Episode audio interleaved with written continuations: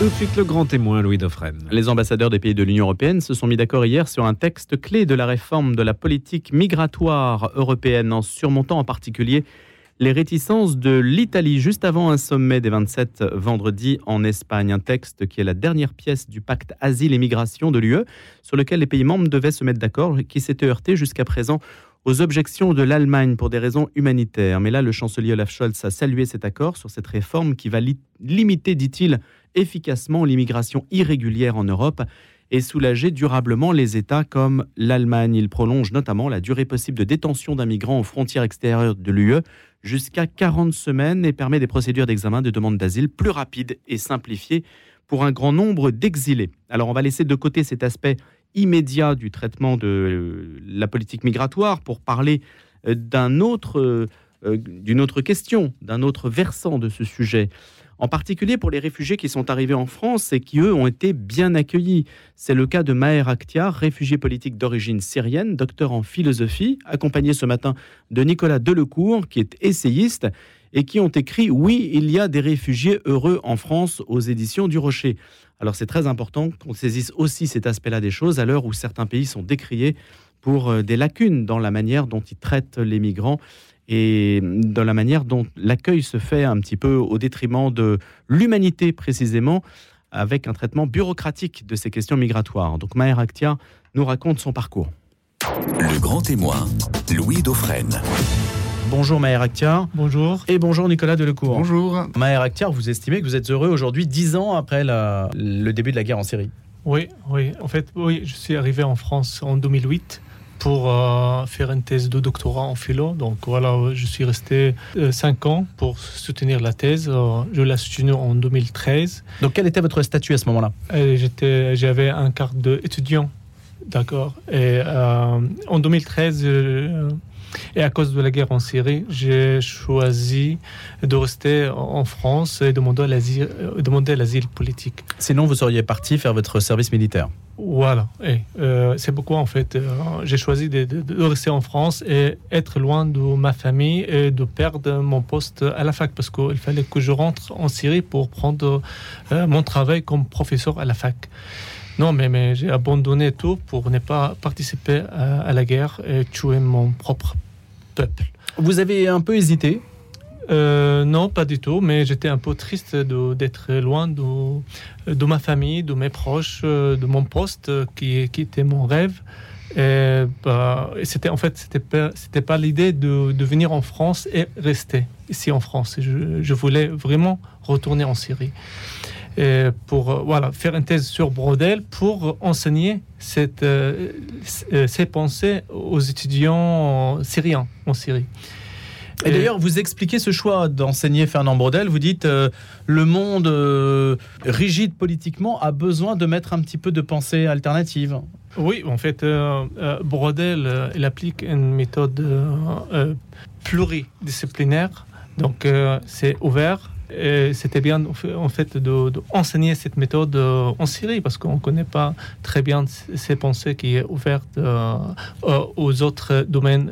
c'est une pensée non dirigée par la religion ou la politique? Non, non, c'est pas. Et vous auriez pu le faire en Syrie? Vous y étiez autorisé? Oui, c'est contrôlé, mais c'est contrôlé oui, par la, politique là-bas. Oui, oui c'est hmm. contrôlé, mais je, je, pourrais vraiment enseigner cette, ces méthodes au sens humain. Voilà, donc vous avez refusé en fait de rentrer en Syrie, même pour enseigner aux Syriens cet aspect positif de la recherche, et pour rester en France. Donc c'est le choix que vous avez fait. Oui, en fait, euh, j'ai choisi de rester obligatoirement. En fait, euh, vraiment, mon rêve c'était de revenir en Syrie en, tant que professeur à la fac. Mais bon, je, je, savais que si je rentre, dès que je rentre, euh, je, je, serais obligé de, de, faire mon service militaire et participer à tuer mon propre peuple. C'est pourquoi je, je, suis resté et, loin de ma famille, mes proches, mon poste et demander l'asile politique que j'ai eu à la fin de 2013. Quel a été le délai d'examen de votre dossier? Euh, À peu près à ce moment-là, neuf mois. Neuf mois. J'étais à Périgueux. J'avais, euh, bon, euh, j'étais logé par France Terre d'Asile, accueilli là-bas. Et comme ça, j'ai fait j'étais bénévole aussi. En fait, après avoir obtenu l'asile politique, euh, je voulais euh, rendre service aux Français parce que j'étais bien reçu, j'étais pas, j'ai bien reçu des, services. Je voulais être bénévole en donnant des cours d'arabe dans une association qui s'appelle les Tétards je suis resté bénévole là-bas pendant deux ans. Et euh, comme ça, j'avais l'idée d'être professeur de langue arabe. Il y avait déjà des Syriens réfugiés en Dordogne? À ce moment-là, oui, ils ont reçu cinq familles syriennes dans lesquelles ils sont déjà dans Qui parlent un peu? Oui, oui. À la coquille. Et, et à Jumiac. À Jumiac. Et j'étais traducteur euh, pour traduire, en fait, euh, aider l'assistance sociale à communiquer avec eux. Alors, Maher Akhtiar, quelles sont les preuves que vous avez dû fournir pour que votre demande d'asile politique aboutisse? Euh, Justement, bah, j'étais opposant, ou je suis opposant au régime syrien et ses alliés, et que euh, je refuse de rentrer en Syrie pour, pour faire mon service militaire et tuer mon propre peuple. Voilà. Mais il suffit de dire ça, si je puis dire, ou vous devez fournir des preuves. Non, il fallait. Euh, en fait, euh, comme je suis écrivain, j'ai écrit plusieurs articles en, en, langue arabe en critiquant le régime syrien et euh, la partie de Hezbollah, la Russie. Donc, c'est suffit d'être condamné par le régime syrien. Et donc vous avez produit ces articles voilà, qui ont été regardés par les autorités françaises Bien sûr, c'était dans, mon dossier et c'était des preuves de, de, que je suis j'ai le droit euh, d'avoir l'asile politique et rester en France euh, protégé par l'État français. Nicolas Delecourt, neuf mois pour traiter une demande d'asile, ce n'est pas excessif quand même. Alors, personnellement, euh, ces sujets de demande d'asile, c'est vrai que euh, quand, on a parlé de, ces sujets, de, l'accueil des, gens en France, moi je connaissais pas trop bien les, délais, mais en effet, c'est un, délai qui est tout à fait raisonnable. Alors je crois qu'il y a des gens pour qui ça prend plus de temps, des gens pour lesquels la demande d'asile est, refusée. Mais de façon, ce qu'on voit quand même globalement, c'est que la France est un pays qui accueille bien les, réfugiés euh, sur ces, questions-là. Et c'est vrai que ça a l'air tout à fait mm. raisonnable et euh, respectueux des, personnes. Alors c'est aussi, il y a aussi un point, c'est que c'est pas non plus le monde des bisounours et il y a des axes d'amélioration, que ce soit dans la demande d'asile ou dans la vie des réfugiés en France, parce qu'on ne dit pas non plus que la France c'est merveilleux, mais on dit quand même que la France c'est plutôt bien. Mais il y a quand même peut-être un, biais, Nicolas Delecourt et, et c'est que vous êtes un peu un réfugié plus plus. Vous êtes universitaire, vous avez fait une thèse, etc. Votre demande de rester en France a peut-être été traitée plus facilement aussi pour cette raison-là. En fait, après le 2015, euh, et comme la guerre c'était partout en Syrie, donc la, France euh, acceptait plus facilement les demandeurs d'asile et les dossiers d'asile politique. En fait, pour dire clairement, tant que l'histoire de, la personne est claire, c'est très facile d'avoir l'asile politique. Tant qu'il y a des preuves dans, le dossier d'asile politique que la personne, sa vie est, en danger, donc, c'est pas compliqué d'avoir le droit d'asile. Si quelqu'un qui a, bon, elle n'arrive pas à donner des preuves sur euh, la danger de sa vie, bon, là, ça, ça, prend beaucoup de temps pour, euh, pour avoir le, le ce droit. C'est vrai que de toute façon, ce qu'on voit, c'est que historiquement, la France a toujours été un, pays d'accueil. Euh, quand on regarde les statistiques et les chiffres des autres pays, alors l'Allemagne est aussi un pays qui, accueille fortement, mais quand on regarde des pays qui ont souvent la réputation d'être des pays très accueillants, les États-Unis, le Canada, etc., ils sont beaucoup plus restrictifs que peuvent être, par exemple, l'Allemagne ou la France, si on prend les, comparaisons. Après, le, deuxième point peut-être aussi, c'est qu'en fait, un réfugié, naturellement et spontanément, va chercher refuge dans le pays le plus proche, parce qu'il faut pouvoir venir en France quand on est en Syrie. Soit on prend l'avion, comme vous disiez tout à l'heure, c'est la solution plus plus. Il y a aussi des, des gens, et on a eu le témoignage, des gens qui ont euh, traversé euh, déjà la, Méditerranée puis l'Europe euh, pour venir en France. On a eu des, témoignages de gens qui ont justement voulu aller en Angleterre et sont restés en France par dépit, par défaut, parce qu'ils n'arrivaient pas à aller en Angleterre. Et donc, généralement, les gens cherchent refuge au, plus près parce que c'est ce qu'il y a de plus simple. Et d'ailleurs, on apprend aussi, c'est un point, euh, quand on regarde des chiffres de, l'ONU, en fait, c'est la Turquie qui est le premier pays d'accueil de réfugiés au monde parce qu'il est près de zones qui sont excessivement. Et le Liban, proportionnellement. Oui, exactement. Et alors, c'est la surprise au début. Mais euh, je pense qu'un réfugié en Turquie, je, même, euh, plus que je pense, c'est sûr, un réfugié en Turquie vit dans des conditions qui sont épouvantables par rapport à un réfugié en France, ça très clairement aussi. Mais Maire vous, vous étiez déjà en France, donc la question était un petit peu différente. Mais est-ce qu'on peut considérer qu'un Syrien qui a envie de quitter son pays puisse aller dans un autre pays de langue arabe déjà? Est-ce que ça, ça se conçoit facilement? C'est facilement, mais euh, bon, euh, on sait très bien qu'il y a des, déplacés, des réfugiés au Liban et en Jordanie. Et, euh, c'est facile d'aller là-bas, de vivre avant, pas, pas maintenant, parce que maintenant c'est les frontières sont fermées. Mais euh, la personne qui va ou la famille qui va vivre euh, dans ces deux, pays, euh, il faut se, débrouiller en fait. Ils n'ont pas des aides sociales, ils n'ont pas des aides médicales. il, y a Mais des pays riches comme les pays du Golfe, par exemple, qui regorgent d'argent. Ils n'ont pas ce droit-là, de, droit de, donner le droit d'asile aux gens Et pourquoi Syriens. L'hospitalité, pourtant, est un canon euh, de l'islam. Bah, ils n'ont pas cette politique-là. Donc, voilà, c'est une question humanitaire. Oui, oui. C'est une question humanitaire euh, que même pour, pour, le moment, il y a des gens qui habitent au pays du Golfe, qui, qui, qui, qui quittent ce pays-là pour venir en France ou en Allemagne pour demander l'asile politique parce que leur travail là-bas, euh, il n'est pas stable euh, ils ne savent pas si le contrat de travail va arrêter à un certain moment ou non, ou pour euh, garantir l'avenir de leurs enfants. Donc, ils vont venir ici. Mais vous, par exemple, si un pays du Golfe vous avez accordé l'asile, vous l'auriez pris avant de venir en France? Pour moi euh, pour moi, non, mais moi, je suis revenu en France pour, parce que pour étudier les Français de Brodel. Et Brodel, c'est Vous avez un lien avec ce pays Oui, oui. c'est voilà. Une fois qu'on a l'asile politique, comment s'organise euh, votre vie? En fait, lorsqu'on a l'asile politique et on a une carte de séjour pour 10 ans, donc on a le droit de suivre un cours de français pour... Euh, maintenant, c'est 600 heures et c'est pas suffisant. Puis on a le droit de travailler, de suivre des euh, formations ou poursuivre nos études. Voilà, c'est euh, les enfants sont à l'école, euh, il y a l'assurance maladie, euh, il faut faire une demande de, logement social et pas, oui, un réfugié a le droit d'être logé, de l'assurance maladie, de chercher un travail, de, poursuivre ses études à la fac et de trouver, de trouver un travail, oui. Donc vous estimez que toutes ces conditions étaient plutôt favorables? Si vous témoignez aujourd'hui, c'est pour dire, bah, écoutez, pour moi, ça s'est plutôt bien passé. C'est plutôt bien passé, mais euh, ça ne veut dire pas qu'il n'y a pas de soucis, de problèmes, de, de beaucoup d'attentes parce que faire euh, les démarches administratives, c'est pas toujours facile. Alors je rassure Maher, je ne sais pas si rassure, mais en même pour un Français, c'est pas toujours facile. Mais oui, déjà. Et ce que disent euh, les personnes, en, tant qu'étrangers, non aux réfugiés, donc on parle, euh, on maîtrise pas très bien le français, donc c'est plus compliqué que les Français de, de, de, de euh, de faire nos démarches administratives.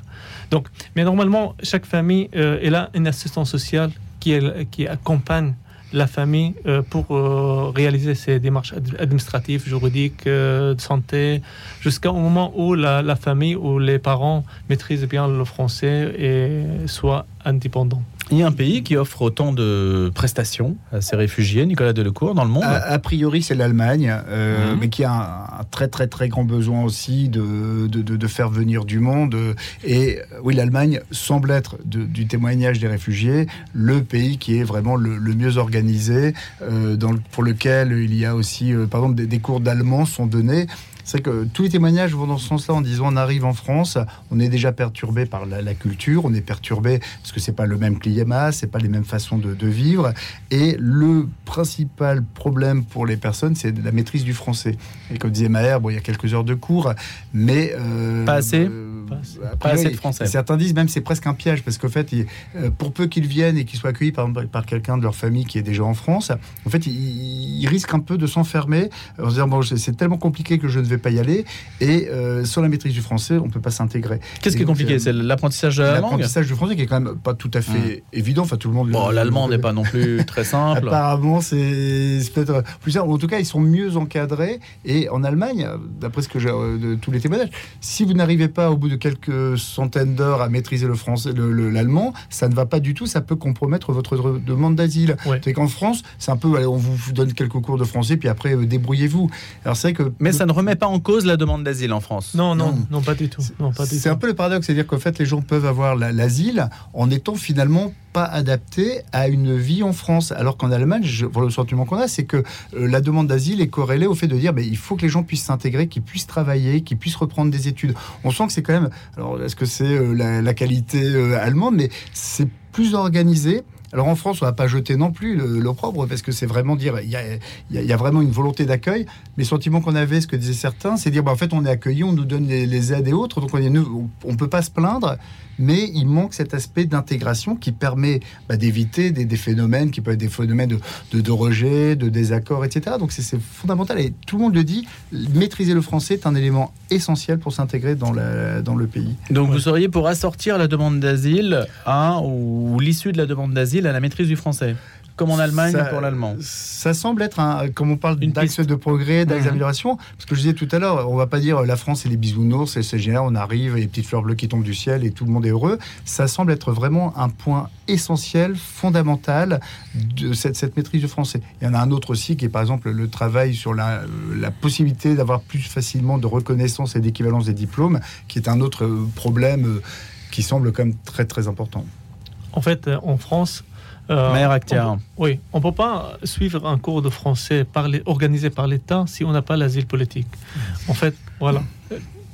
Ça, veut dire une personne qui fait une demande d'asile, et si elle attend un an pour avoir la, réponse, elle, euh, est sans, cours de, français. Sauf s'il va chercher des cours euh, proposés par des associations. Sinon, bah, elle reste chez lui. Hein. Euh, il n'y a pas de cours de français. Elle aura ces, droits-là après avoir euh, euh, le droit d'asile. Donc vous estimez que la période en fait entre l'asile, entre l'arrivée et l'asile, devrait être mieux traitée du point de vue linguistique en tout cas? Voilà, ça c'est l'idéal. Ça c'est l'idéal de, voilà, c'est un demandeur d'asile de, de, proposer des cours de français pour, lui, pour ses.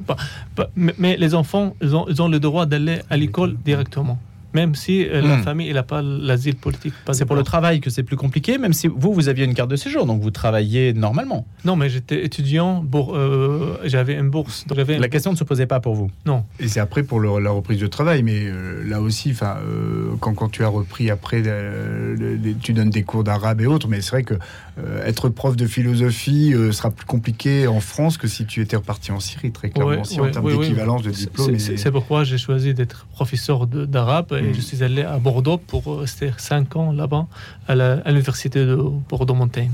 Vous avez fait une demande pour la nationalité française? Oui, récemment. Donc ça, c'est l'autre étape C'est l'autre étape, euh, oui. Bah, Pourquoi? euh, j'ai ça, ça, fait plus de 13 ans que je suis en France, donc euh, je pense que j'ai maintenant, je connais bien les valeurs françaises j'ai euh, la culture française. Je vis en France avec des amis français. Donc voilà. Euh, c'est pourquoi j'ai demandé la nationalité française. Et tu l'as obtenue J'ai obtenue. Il y a un an. Qu'est-ce que ça représente la France pour vous, Maël surtout être libre, être libre de dire ce que je pense, être libre de ce que je, euh, par rapport à la religion, par rapport à la politique, euh, ne pas avoir peur de, euh, de des policiers, des, de, présidents, vivre dignement. Ça, c'est ce qu'on manque en, Syrie, d'avoir ce sens-là, de, vivre de façon digne euh, comme en France. Voilà. C'est pas l'idéal en France, c'est pas c'est pas le paradis, mais mais, mais je, je me sens que je suis un être être humain. Quel regard portez-vous, Maher Akhtiar, sur la société française aujourd'hui, au bout de tant d'années, puisque vous êtes en France depuis 2008 Oui, j'aime bien la diversité en France, la diversité, le respect de l'autre, euh, ce que j'aime bien. Parce qu'on on n'est pas ça en Syrie ou dans les pays arabes, cette diversité-là, cette, euh, cette liberté de dire ce qu'on pense en fait.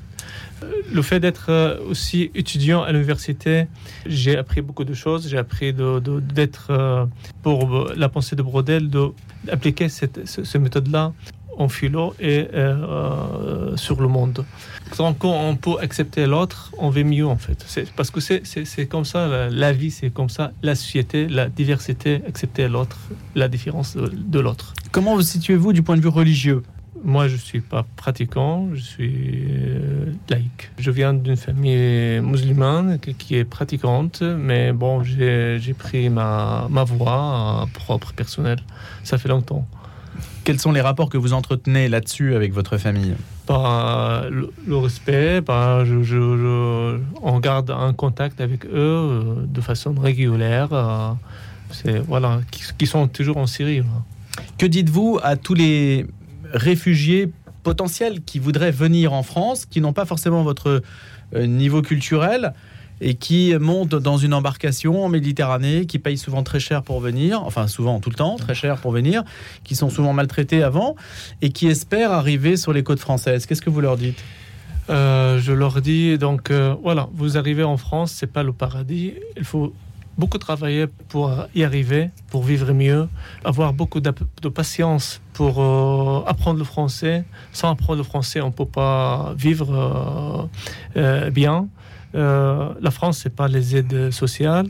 Et si on ne travaille pas, on n'arrive pas en fait.